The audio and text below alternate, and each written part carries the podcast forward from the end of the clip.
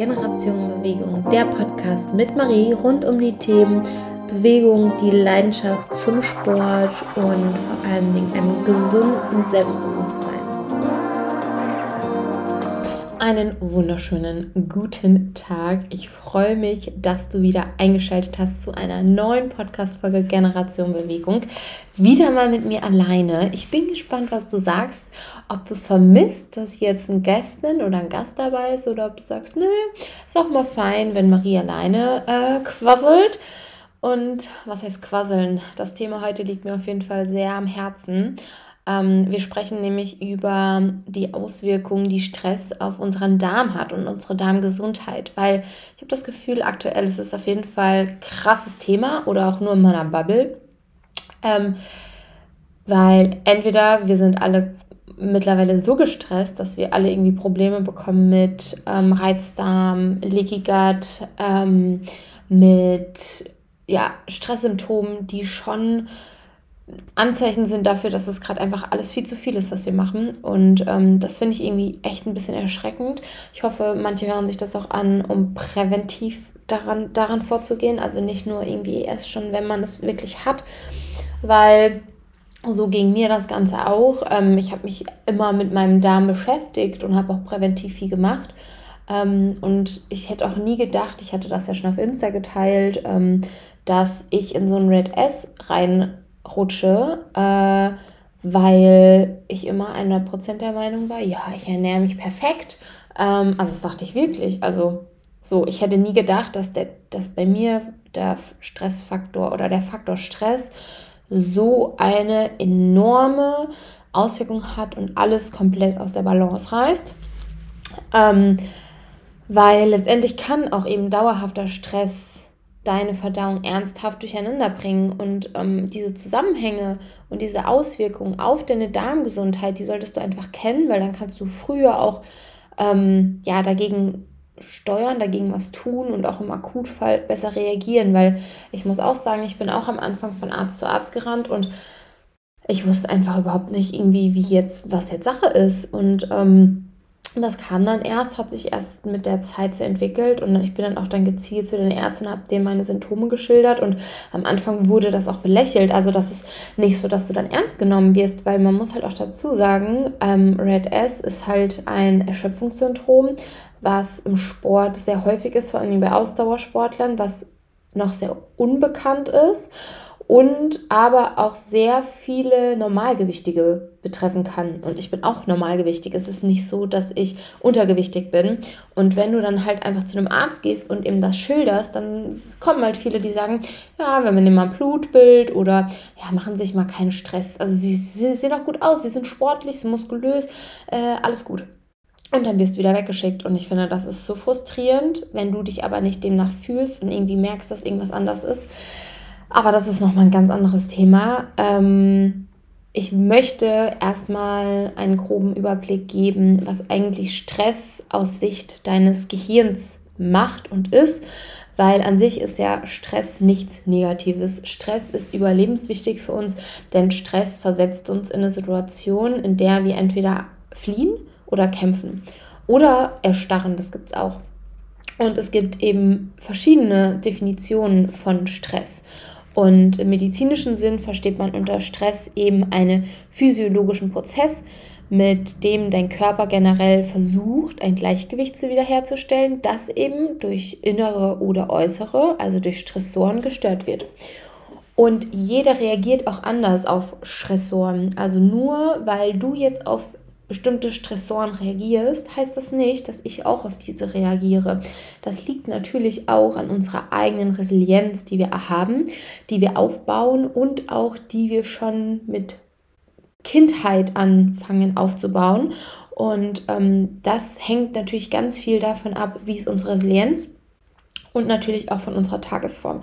Das heißt, wenn du einen schlechten Tag hattest, dann gehst du oder wirst du merken, dass du vielleicht eher mal an die Decke gehst, als wenn du dich super ausgeschlafen fühlst und einfach alles perfekt läuft. Das ist auf jeden Fall ein krasser Unterschied. Und ähm, ja, also es liegt also an unseren inneren oder äußeren Reizen. Und dein Körper befindet sich immer in einem dynamischen Gleichgewicht. Das heißt, deine Körpertemperatur, dein Blutzuckerspiegel, dein Herzschlag und viele weitere Körperfunktionen werden hier eben reguliert, sodass sie sehr gleichmäßig in einer eigenen Norm ablaufen. Und wenn es jetzt eben eine Störung dieser Homöostase gibt durch äußere oder durch innere Einflussfaktoren, wie zum Beispiel Temperaturschwankungen, Lärm, Nahrung, ähm, Stress von außen, das heißt, du hattest vielleicht einen Streit, schlechten Tag mit Arbeitskollegen, die verdaut werden will, oder auch Infektion oder körperliche Entzündungsreaktion, dann reagiert der Körper darauf. Und das geht natürlich dann durch den Darm.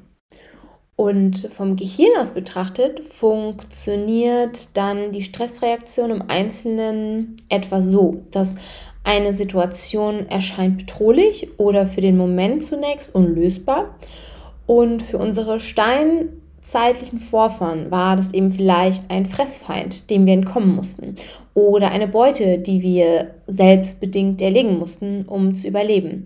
Und Forscher sprechen hier eben auch von einer evolutionsbiologischen Fight-or-Flight-Reaktion, das heißt Kampf- oder Fluchtreaktion bei Stress. Und mit einer ganzen Kaskade von Prozessen versetzt dein Gehirn deinen gesamten Körper jetzt blitzschnell in die Lage, entweder anzugreifen oder zu fliehen. Und die Reaktion beginnt immer im Hypothalamus. Also das ist ein Bereich unseres ähm, Zwischenhirns, der das Hormon CRH freisetzt. Das wiederum die Ausschüttung des Hormons ACTH veranlasst. Und ACTH verlangt über dem, ähm, gelangt über den Blutkreislauf in unsere Nebenniere, wo es die Freisetzung von zahlreichen Glykokortiden dauerhaft, ähm, darunter insbesondere hier wieder Cortisol, stimuliert. Das heißt, ich hatte ja auch ähm, ähm, in der zweiten, oder ich hatte ja in der Abfrage, in dem Broadcast gefragt, wollt ihr eben Nebennierenschwäche haben oder die Reaktion von Stress auf den Darm, weil unsere Nebenniere funktioniert auch bei chronischem Stress viel, viel langsamer. Und das ist auch so ein Thema, warum viele Frauen, die bei mir ins Coaching kommen, am Anfang eventuell das Gewicht stagniert, aber sie sich auf jeden Fall deutlich besser fühlen und auch langsam merken, dass die Prozesse besser ablaufen. Das heißt, es braucht Zeit, bis sich auch die Nebenniere wieder richtig funktioniert, wie hier bis hier wieder die Prozesse ablaufen. Aber das funktioniert eben nur durch eine angepasste Ernährung und durch Reduzierung von Stress. Und Stress ist auch in dem Fall zum Beispiel intensive Einheiten, was Sport angeht. Sport, wenn ich oder wenn ich trainiere, bedeutet das ja nicht immer nur komplett verausgaben, schwitzen, sondern es kann auch mal eine sachtere Einheit geben. Und ich glaube, das ist in ganz vielen Köpfen noch so drinne, dass wir Sport mit ja, Schweiß und Verausgabung ähm, gleichsetzen, aber das einfach für den Körper in dem Fall zu viel ist und deswegen es dann viel angenehmer ist, auch mal eine Mobility-Einheit zu machen, eine Pilates-Einheit. Das bedeutet ja nicht, dass die Einheit muskulös gesehen, also körperlich gesehen, nicht anstrengend ist, aber wir fühlen das einfach anders und das ist wirklich ein Prozess, den man anfangen kann ähm, zu gehen und dann auch merkt, hey, diese seichten und langsamen Einheiten, die tun mir auch richtig gut. Und ähm, deswegen testet euch da mal ran. Und deswegen werde ich auf jeden Fall nochmal ein Thema oder eine Folge machen über Nebenniere, weil das ist einfach ein ganz wichtiges Thema. Und ähm, ja, aber zurück zu unserer Nebenniere, die ja jetzt ähm, auch unter anderem Cortisol stimuliert hat. Das heißt, diese Gluco, also dieses, ich spreche es nochmal langsam aus, das habe ich mir nicht aufgeschrieben, damit ich verspreche mich nämlich immer. Also diese Glucocorticoide setzen eben dann einfach alles daran, deinen Körper dieser Stresssituation schnell Energie bereitzustellen. Und unter diesem Kommando setzen alle verfügbaren Speicher im Körper Glucose als primäre Energiequelle frei und fahren alle anderen Prozesse ein. Das heißt, wenn du dauerhaft im Stress bist, dann produziert dein Körper ja extrem viel Cortisol.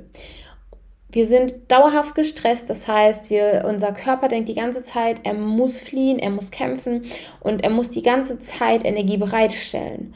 Und wir können nur Glucose verstoffwechseln für Energie. Also wir werden immer, egal was wir zu uns nehmen, daraus Glucose machen, damit wir eben diese primäre Energiequelle haben. Und wenn wir aber so viel Stress haben im Alltag, wenn wir von A nach B hetzen, wenn wir von Termin zu Termin hetzen, dann noch zum Sport, dann wenig essen, kein Wunder, dass wir dann nicht abnehmen oder Gewicht verlieren oder dass wir Wassereinlagerung haben, sogar Gewicht aufnehmen, weil der Körper eben denkt, ich muss alles einlagern, weil ich bin ja dauerhaft im Stress. Und diese Balance zwischen Stress und Entspannung, vor allem vom Kopf her, das ist ein Prozess, der dauert und es wird einfach alle anderen Funktionen so lange zurückgestellt. Warum soll dein Körper, ich sage mal, dein Körper macht das ja nicht aus Spaß, dass er das Gewicht hält. Also oder dass er nichts weggeben will, sondern der denkt die ganze Zeit, boah, nee, warum soll ich jetzt Marie irgendwie Gewicht abnehmen? Äh, die ist die ganze Zeit in so einer stressigen Situation. Auf keinen Fall, die braucht das ja. Die braucht die Energie für weiterkommende stressige Situationen. Und zudem steigt eben auch dein Blutdruck, deine Wahrnehmung wird viel besser und deine Muskelanspannung ähm, ist viel erhöhter. Das heißt, du merkst, auch wenn du in stressigen Situationen bist, du hast wieder Hunger, äh, du hast dann irgendwie kein Durst, du bist angespannt, du bist super fokussiert, du hast eine krasse Wahrnehmung und das müssen wir halt lernen, deutlich mehr loszulassen. Und was bedeutet dann eigentlich Stress aus Sicht deines Darms? Das heißt also, Betrachten wir nun die Ereignisse einmal aus Sicht des Darms, um die Auswirkungen dieser Prozesse auch auf deine Verdauung besser verstehen zu können. Du kannst dir also deine Verdauung so vorstellen wie ein komplexer industrieller ja, Fertigungsprozess in einem Betrieb. Das ist dein Körper. Und ein Produkt wird in aufeinanderfolgenden Schritten entlang einem Produktionsbestand immer weiterverarbeitet und dann eben an den nächsten Reihen immer weitergegeben. Und für die Verdauung wichtiger Teile deines Nervensystems ist eben ein eigenständiges Geflecht über 20 Millionen Nervenzellen. Und in diesem Darmhirn befinden sich sogar vier bis fünf mehr Nervenzellen als in unserem Rückenmark. Das muss man sich mal, also das muss man erstmal verstehen. Und diese enterische Nervensystem, so nennt man das, arbeitet vollkommen eigenständig bei der Steuerung deiner Verdauung. Das heißt, es ist also unabhängig von deinem Gehirn oder dem Rückenmark. Mit der Ausnahme vom Kauen und dem Toilettengang erfolgt also alles unbewusst. Wenn dein Darmhirn aber unabhängig von deinem Hirn arbeitet, woher kommt dann ja denn eigentlich die Verbindung? Das kommt daher, weil dein Darmhirn wird beeinflusst von den beiden anderen Teilen des vegetativen Nervensystems. Wir hatten ja vorhin schon den, ähm, wir hatten ja vorhin schon den ähm, Hypothalamus und jetzt haben wir eben noch den Parasympathikus und den Sympathikus. Und diese beiden Gegenspieler, also Parasympathikus und der Sympathikus, sind Gegenspieler mit entgegengesetzten Aufgaben und stehen wiederum in sehr engen Kontakt mit dem Nerven aus Gehirn und Rückenmark.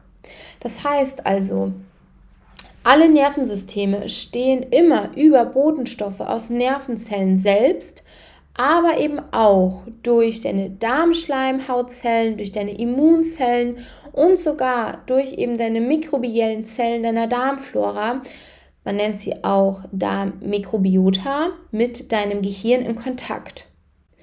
Mediziner, unter anderem Ärztinnen und Ärzte, sprechen also auch von einer Darm-Hirn-Achse, über die die beiden Richtungen eben Signale weitergeben können. Und das zeigt einfach, wie krass unser Körper ein Netzwerk ist. Also wir sind so von Nervenzellen verbunden. Alles, was wir tun, jede Bewegung hat Auswirkungen ähm, von Kopf bis Fuß. Und das ist so, ja, das ist einfach auch so faszinierend. Und eben aus dieser engen Verbindung zwischen Gehirn und Verdauung ist sogar mittlerweile eine Fachrichtung entstanden, die nennt sich Ernährungspsychologie. Und sie widmet sich eben wirklich nur Fragen, inwieweit deine Psyche dein Essverhalten steuert. Und aber auch der Frage, wie eben Ernährung Einfluss auf deine Psyche nehmen kann. Das heißt, man weiß ja auch, dass wenn man sich dauerhaft schlecht ernährt, dass und unter Panikstörungen ähm, oder auch Angststörungen leidet, dass die dadurch auch schneller ausgelöst werden können. Das heißt, du kannst durch spezielle Lebensmittel und durch eine spezielle Kost auch positiv auf deine Angststörungen und Panikattacken, je nachdem, oder auch unter Depressionen, aber natürlich auch über, hatten ja auch schon, ähm, ich glaube, ich habe das, hab das schon mal gesagt, ähm, ADHS bei Kindern, ähm, positiv verbessern. Das heißt, es gibt sogar eine Studie, ähm, es gibt mittlerweile, glaube ich, da mehrere, ich muss die dann auch mal raussuchen. Äh, die war super interessant. Da wurde nämlich ein Test gemacht mit Kids und die haben, eine Gruppe hat nur Kohlenhydrate bekommen, ähm, Zucker, viel Weizen und dann die anderen Kinder hatten so eine ausgewogene Ernährung und dann wurden die halt in verschiedenen Tests geprüft. Und da kam zum Beispiel raus, dass Kinder, die sehr viele Einfachzucker und sehr viel ähm, einfach, also Kohlenhydrate zu sich nehmen, dass ähm, die eher auch hyperaktive Anzeichen haben. Und viele mittlerweile, die, wo ADHS diagnostiziert wird, da verändert sich das schon, weil die gar kein ADHS haben, sondern weil die einfach überernährt sind in Kohlenhydraten. Also dann stellt man die Ernährung um und dann wird einfach das komplett, das Verhalten verändert sich komplett von den Kindern. Also das ist super, super spannend, ähm, sich damit mal mehr auseinanderzusetzen und ähm, ja, also da passiert auf jeden Fall echt viel. Zurück zu unserem Darm und zu unserem Stress. Das heißt, wie hängen also jetzt Verdauung und Stress zusammen? Also im normalen also ungestressten Zustand, ähm, steht bei deiner Verdauung der Parasympathikus, also dein ähm, Ruhe- und Erholungsnerv im Vordergrund. Also dein Parasympathikus ist für Ruhe und für Erholung. Und Verdauungsdrüsen wie dein Magen oder deine Bauchspeicheldrüse produzieren ihre Verdauungssäfte und dein Darm ist gut durchblutet damit die aufgenommenen Nahrungsbestandteile ja auch weiter transportiert werden können. Und ähm, alle Zeichen stehen also auf Auffüllen der Energiespeicher und Abbau von Reparatur. So, jetzt hatten wir ja aber gesagt, was ist aber, wenn wir Stress haben? Bei Stress werden nämlich die Alarmsignale angehen und aus deinem Gehirn kommt dann das Signal entlang deiner Darm-Hirn-Achse über dem Sympathikus, dein Arbeitsnerv, also genau der Gegenspieler, Sympathikus Arbeitsnerv, an dein Darmhirn, was weitergeleitet wird. Und du kannst dir die Situation jetzt vorstellen wie, ja, Notfall von, wir sind ja immer noch in der Produktionsfirma, von der Produktionsfirma gefolgt von Kurzarbeit. Ja? Und mit einem Mal steht das Auffüllen der Speicher nämlich nicht mehr im Vordergrund, sodass das unmittelbare Bereitstellen von Energie zurückgestellt wird. Und ganz im Gegenteil, die Verdauung selbst kostet jetzt nochmal deinem Körper enorm viel Energie. Und dein Darm kommt daher nicht mehr in diesen Genuss der Durchblutung und ähm, auch deine Verdauungsdrüsen fahren eben ihre Dienste runter und deine Leber widmet sich ab sofort nämlich mehr dem Entleeren aus dem Abfall deiner Speicher. Wo aber jetzt weiter hektisch gearbeitet wird, sind eben dein Herz, deine Muskeln und auch deine Lunge, weil du ähm, nimmst ja mehr Sauerstoff zu dir. Und Schlüsselhormone eben für die Signalketten in diesem Umschaltprozess sind neben dem bereits genannten Cortisol, Noradrenalin und Adrenalin. Das heißt, ähm, die haben eine aktivierende Wirkung auf dein Herz und deine Atmung. Dass wenn du in stressigen Situationen bist, du atmest schnell, du hast erhöhten Puls und ähm, Deswegen ja, wird da mehr Noradrenalin und Adrenalin ausgeschüttet. Und dauerhaft psychische, aber auch körperliche Belastung nennt man auch eben chronischen Stress. Und wenn dir jetzt die entsprechenden Erholungsphasen fehlen, können eben aufgrund deiner überhöhten dauerhaften Aktivierung verschiedene Organe zu erheblichen körperlichen Problemen führen. Neben deiner Verdauung geraten nämlich dann noch andere über deine Hormone fein regulierte Prozesse in deinem Körper ziemlich durcheinander. Typisches Beispiel ist zum Beispiel, wenn bei uns Frauen zu viel Stress ist, zu viel chronischer Stress und dann passt auch nicht die Ernährung, dass die Regelblutung ausbleibt. Das heißt, wir haben ein Ungleichgewicht von Östrogen und Progesteron und weiterem. Und bei Stress kann es durcheinander geraten und ja, im Extremfall, wie zum Beispiel jetzt bei mir, komplett wegbleiben. Das heißt also, ähnlich ist es aber auch bei, deinen bei deiner Verdauungsproduktionsstraße, wenn ich sie so nenne, weil auch hier ähm, gibt es eben Probleme und du wirst erstmal nicht auf Toilette können, weil du eben in dieser Angriffs- oder Fluchtreaktion bist. Und es gibt auch Symptome, die eben typisch für stressbedingte Verdauungsbeschwerden sind. Immer wieder aufkommende Bauchschmerzen, Verstopfung, Durchfall, Blähung, Übelkeit, Krämpfe, allgemeines Unwohlsein im Bauch können auf jeden Fall hier schon Symptome sein, die durch Stress ausgelöst werden. Und bei chronischem Stress hatten wir jetzt schon, wird ja deine Verdauung heruntergefahren und eben viele deiner beteiligten Organe schlechter durchblutet. Und dadurch kann eben auch deine Darmschleimhaut durchlässiger für Bakterien und Giftstoffe werden. Und die Folge kann wieder sein, dass du Schmerzen hast, dass du Entzündung der Schleimhäute hast und Übelkeit bis hin zu sogar Erbrechen.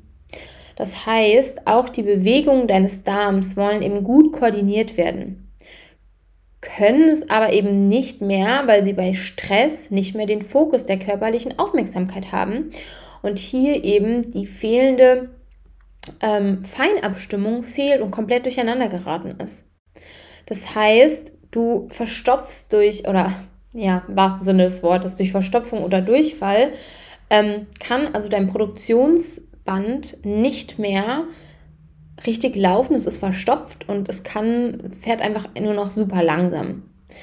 Und oft, wenn du es vielleicht schon mal auch gefühlt oder beobachtet hast, verändert sich auch bei Stress deine Ernährung.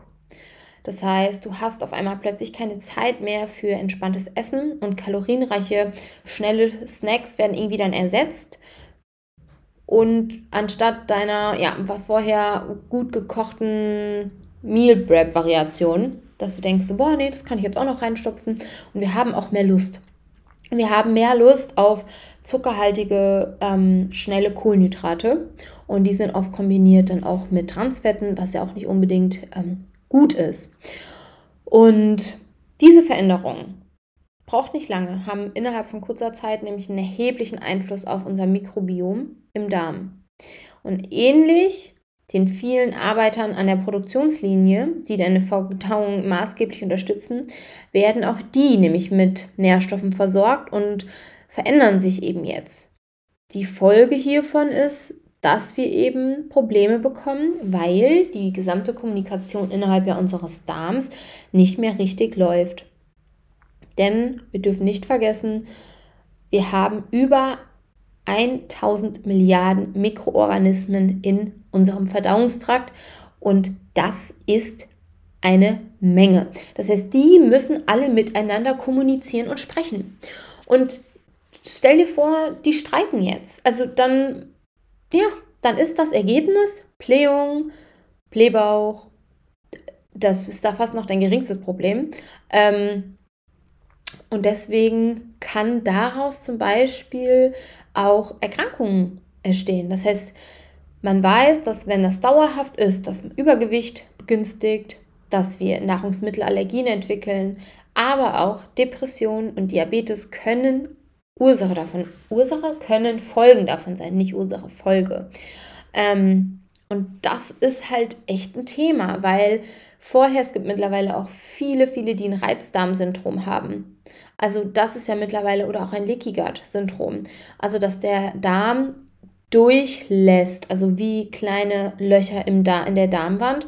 Ähm, und das muss, das ist ein langer Prozess, um hier aktiv was dagegen zu machen. Aber bis man erstmal da so weit ist und checkt, dass die Ursache eigentlich stressbedingt war, ist schon viel passiert und du bist schon lange vielleicht Jahre mit Schmerzen aufgestanden. Und ich glaube, viele ähm, vergessen, dass zum Beispiel auch wenn du Probleme hast mit dem Darm, sich das auch zum Beispiel in Rückenschmerzen, ähm, in Rückenschmerzen ver, ähm, äußern kann. Das heißt, viele haben Rückenschmerzen, die denken dann irgendwie, sie haben Probleme im Rücken, fangen an, weniger Sport zu machen, nehmen deswegen zu. Und ähm, hatte ich nämlich auch schon eine Kundin, die hatte sehr schweres Übergewicht ähm, hatte immer Rückenschmerzen, wollte ihre Ernährung umstellen und ähm, hatte jetzt auch ein Diabetes Typ 2 entwickelt. Konnte aber wenig Sport machen, weil sie eben dachte, sie hat was mit dem Rücken und hat deswegen, wie gesagt, Sport aufgehört, hat zugenommen. Ähm, Ernährung ist dadurch schleichend schlechter geworden. Und dann ähm, kam sie zu mir und ich mache ja dann immer eine Anamnese und hinterfrage auch, frage auch Blutwerte ab, ähm, lassen oder versuche immer, dass die Kundinnen auch ein Blutbild machen lassen, um mal wirklich einen Check-up zu bekommen, um auch zu verstehen, warum ist das wichtig, regelmäßig mal bestimmte Werte überprüfen zu lassen. Und ähm, dann kam raus, dass letztendlich ähm, sie ein Leaky hat und keine keine Rückenproblematik, also keine Rückenproblematik, also nichts im Gelenk, nichts in der Wirbelsäule. Ähm, und dann war die erste Anlaufstelle natürlich erstmal, dass sie nicht mit mir weitergemacht hat, sondern dass ich sie zum Arzt geschickt habe, dass sie dort erstmal das Lickiger dann auch in Kombination mit einem Arzt und, glaube ich, auch einer Heilpraktikerin ähm, dann in Ordnung gebracht hat. Das hat lange gedauert und als es besser wurde und sie dann auch wieder mehr vertragen hat am Essen, also du verträgst ja dann super wenig, du kannst sehr wenig essen, du hast sofort riesen krasse Bauchschmerzen, Blähbauch. Ähm, und dann fing sie an, eben langsam eine Entwicklung vorzugehen, dass sich eben die Ernährung dann angepasst hat und wir das umgestellt haben und sie mittlerweile, das war aber jetzt auch schon, das ist jetzt schon eine her, ähm, glaube fast 35 Kilo abgenommen hat. Und das, die Ursache lag einfach nicht am Rücken, weil sie dachte, sie sitzt viel, sondern die Ursache lag am vielen Stress und dem Leaky Gut, also dem Problem im Darm. Also da sehen wir mal, wie komplex unser, unser System ist. Und das ist halt auch super interessant. Ähm, und generell ist mir immer wichtig zu sagen, dass akuter Stress nichts Schlechtes ist. Also generell Stress ist nichts Negatives. Sobald aber es chronisch wird und du dauerhaft gestresst bist, kann es problematisch werden. Und da solltest du immer mal das im Hinterkopf haben. Das heißt, in akuten Situationen kann es dir das Leben retten. Aber in schlimmeren Sachen, wenn du einfach zu wenig Erholungsphasen hast und es chronisch wird, kann es deine Lebensqualität maßgeblich negativ beeinflussen. Und was können wir jetzt damit machen? Das heißt, hier auf jeden Fall Achtsamkeitsübungen einbauen. Ich weiß, es sind Themen, die man irgendwie wenig hören möchte, aber es sind die Dinge, die du sofort verändern kannst. Ähm, Achtsamkeit hat immer noch so ein, ja, ich finde irgendwie so ein so ein Touch wie, wie ähm, Weihrauch und nicht Weihrauch wie, ähm, ja doch, Weihrauch und ähm, esoterische Öle, sowas. Also ich finde, man, man assoziiert mit Achtsamkeit irgendwie was ganz, ja, nichts irgendwie Cooles. Und das ist so schade, dass, weil Achtsamkeit ist cool und Achtsamkeit muss wieder mehr gelebt werden, weil das Einzige, was in unserer Gesellschaft irgendwie aktuell ist, ist, oh, ich habe Stress, ich muss von da nach da. Ich bin immer so gestresst. Ja, du bist so gestresst, aber XY ist genauso gestresst und Z, B und A ist auch so gestresst und wir sind alle gestresst. Also das ist doch, das, ich finde es mittlerweile auch einfach irgendwie nicht mehr cool, wenn alle sagen so, boah, ich bin so gestresst, mein Tag ist so stressig der Tag von jedem ist stressig, wenn man das so. Also, weißt du, was ich meine? Das ist überhaupt nicht abwertend gemeint, aber wir ähm, denken immer, wir haben ein stressigeres Leben als XY. Aber es wäre doch viel cooler, wenn man mal sagt, ähm, hey, ich habe halt einfach mal ein paar Achtsamkeitsübungen eingebaut.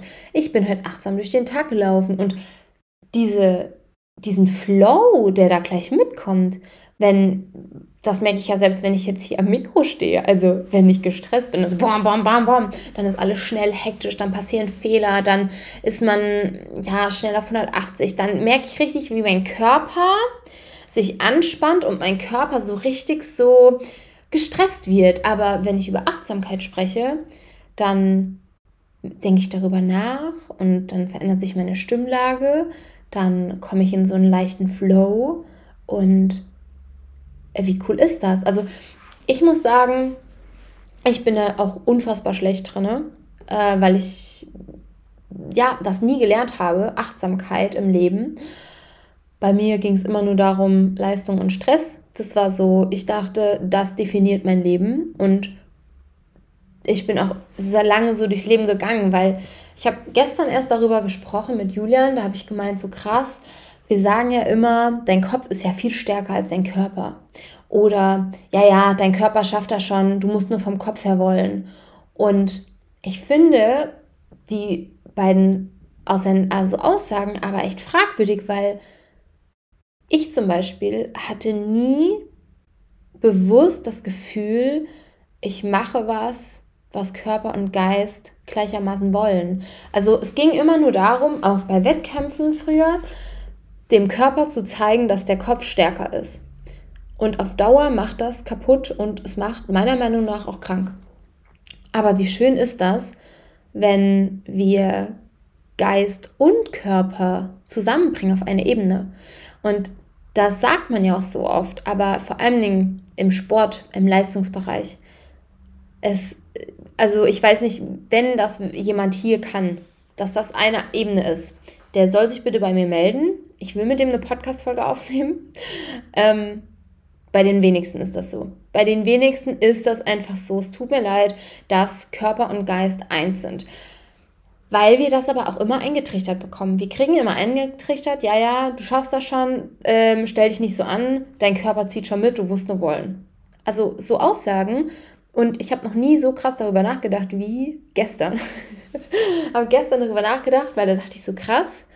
Ich glaube, ich war noch nie wirklich eine Einheit, außer in meinen schwierigsten Situationen im Leben. Und das war nach meinem Abi in Australien, als es mir mental so richtig scheiße ging und ich nur mein, meinen Körper hatte, ähm, um mich gut zu fühlen. Und da war das erste Mal, dass ich so eine Einheit war und dann bewusst nochmal eine richtige Einheit war, als ich meinen Bandscheibenvorfall hatte, weil da habe ich bewusst auf meinen Körper gehört und jeden Schmerz ganz bewusst wahrgenommen und habe nur Dinge getan, die beidem gut getan haben. Aber wir fallen unfassbar schnell wieder in so einen alten Trott, wo Körper hinten dran hängt. Also ich stelle mir das richtig so ein Cartoon vor, so, weißt du, so ein Cartoon, so ein langgezogener Hund, vorne hängt, ähm, vorne hängt der Kopf und das Gehirn und hinten ziehst du und zerrst du den Körper mit. Und das ist doch, was denn das für ein Ansatz? Also, das ist so schwierig und ich habe dann darüber nachgedacht, dachte so krass, das ist so unfassbar traurig. Also, es hat mich, es erschüttert mich immer noch und ähm, tatsächlich, ich habe heute Morgen ähm, eine Runde Yoga gemacht und in Kombination mit Pilates. Ich stehe aktuell sehr auf Pilates und ich bin danach, gestern, äh, danach richtig befriedigt gewesen und dachte so krass, das tat gerade beidem richtig gut. Und auch gestern war ich, wollte eigentlich Fahrrad fahren gehen, dann hat es aber so geschüttet, dann war ich noch eine Runde laufen, aber wirklich in einer richtigen slowen Pace und zwischendurch hatte ich auch Bock irgendwie zu gehen, da bin ich da rumgemarschiert und ich habe das, weißt du, wann ich das das letzte Mal gemacht habe, so außerhalb vom Plan. Klar, man muss sagen, Leistungssport, ähm, Ziele, Wettkämpfe, es hat einfach wenig mit ähm, Achtsamkeit zu tun, weil man oft einfach einen Plan befolgt. Aber ich finde, wir sollten viel mehr dorthin wieder zurück, Achtsamkeit zu üben und Achtsamkeit zu spüren, weil ich glaube, die wenigsten hatten das. Also wie gesagt, wenn hier jemand ist, der ähm, der das kann, der das ähm, schon sehr lange macht, auch so Wettkämpfe beschreitet, schreib mir bitte, wir nehmen eine Podcast-Folge auf. Und das würde ich mir auf jeden Fall wünschen, weil dieser Autopilot, der übernimmt unfassbar schnell. Und ich weiß zum Beispiel, dass mein Autopilot sehr schnell ähm, aktiviert wird. Und ähm, mein Parasympathikus, also mein Ruhenerv, ähm, oft schnell zurücktritt und dem ja, Sympathikus auf jeden Fall das Feld überlässt. Und das, finde ich, sollte auf jeden Fall nicht der Fall sein. Weil beide steuern unbewusst deine ablaufende Atmung. Über eine bewusste Atmung kannst du eben auch im Gegensatz ähm, selbst beeinflussen. Das läuft ja, kannst du nicht unbewusst, sondern bewusst beeinflussen, deine Atmung. Ähm, die kannst du aktiv durch Atmung beeinflussen. Also du kannst durch deine Atmung auch aktiv den Parasympathikus aktivieren. Und das macht so viel aus. Also es macht so viel aus, wenn du weißt, dass du bewusst durch deine Atmung den Parasympathikus aktivieren kannst. Schließ die Augen, atme tief ein, Hand kannst du gerne auf den Bauch legen, dann fünf Sekunden so versuchen anzuhalten und dann locker ausatmen, so.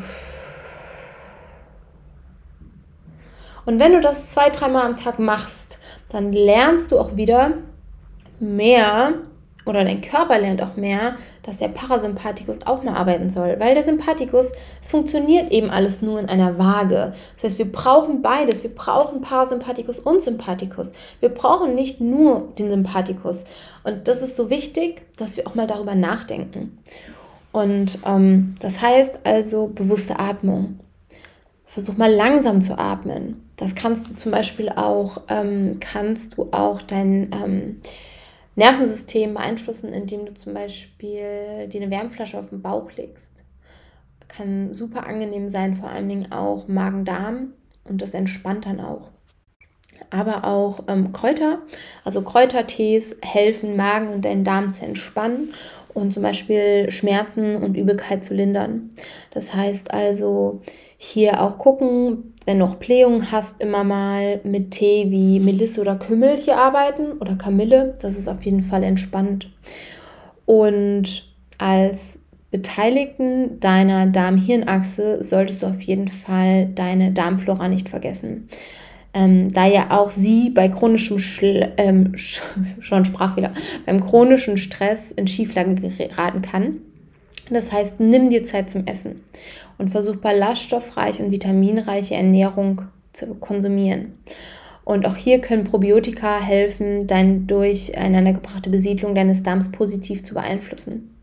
Aber ich muss dazu sagen, ähm, wirklich, ich würde auch nur Probiotika zu mir führen, wenn ich, ähm, also, in, also als Supplemente, wenn ich schon etwas Probleme habe, weil es kann auch sein, dass wenn du nichts mit dem Darm hast und wir stopfen die ganze Zeit irgendwelche ähm, Darmbakterien in uns rein, obwohl wir keine Probleme haben, dann kann das das natürlich auch aus dem Lot bringen. Also was willst du wenn es schon gut läuft, noch mal besser machen? Also das ist immer so die Frage, die man sich stellen sollte. Und ähm, ja, also Stress und psychische Belastung zeigen eben nicht nur in Unruhe oder Kopfschmerzen oder Gereiztheit, sondern zeigen sich eben auch negativ auf deine Verdauung, können sich auswirken.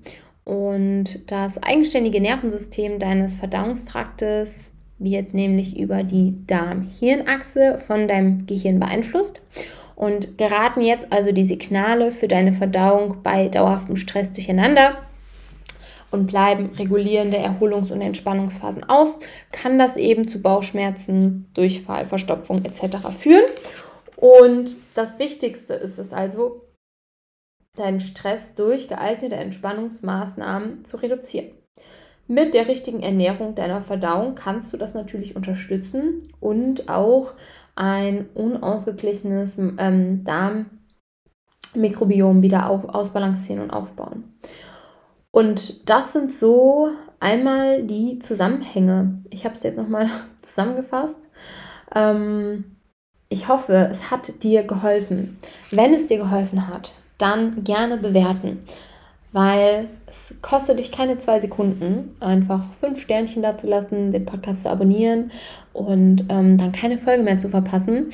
Und mich unterstützt du dadurch, dass wir das Wissen und vielleicht auch ein bisschen mehr Achtsamkeit, der wird nämlich jetzt cool, der Begriff, mehr Achtsamkeit in die Welt hinaus tragen. Ich wollte schon sagen schreien, aber schreien ist wieder so stressbedingt.